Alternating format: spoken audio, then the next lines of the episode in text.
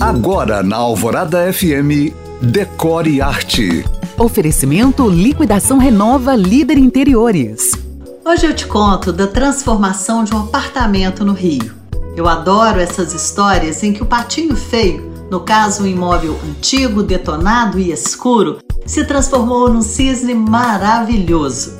O projeto, feito pela arquiteta Marina Vilaça, integrou espaços e deixou a luz entrar. O apartamento virou outro. Ela apostou também no astral jovem e no decor despojado de alma carioca.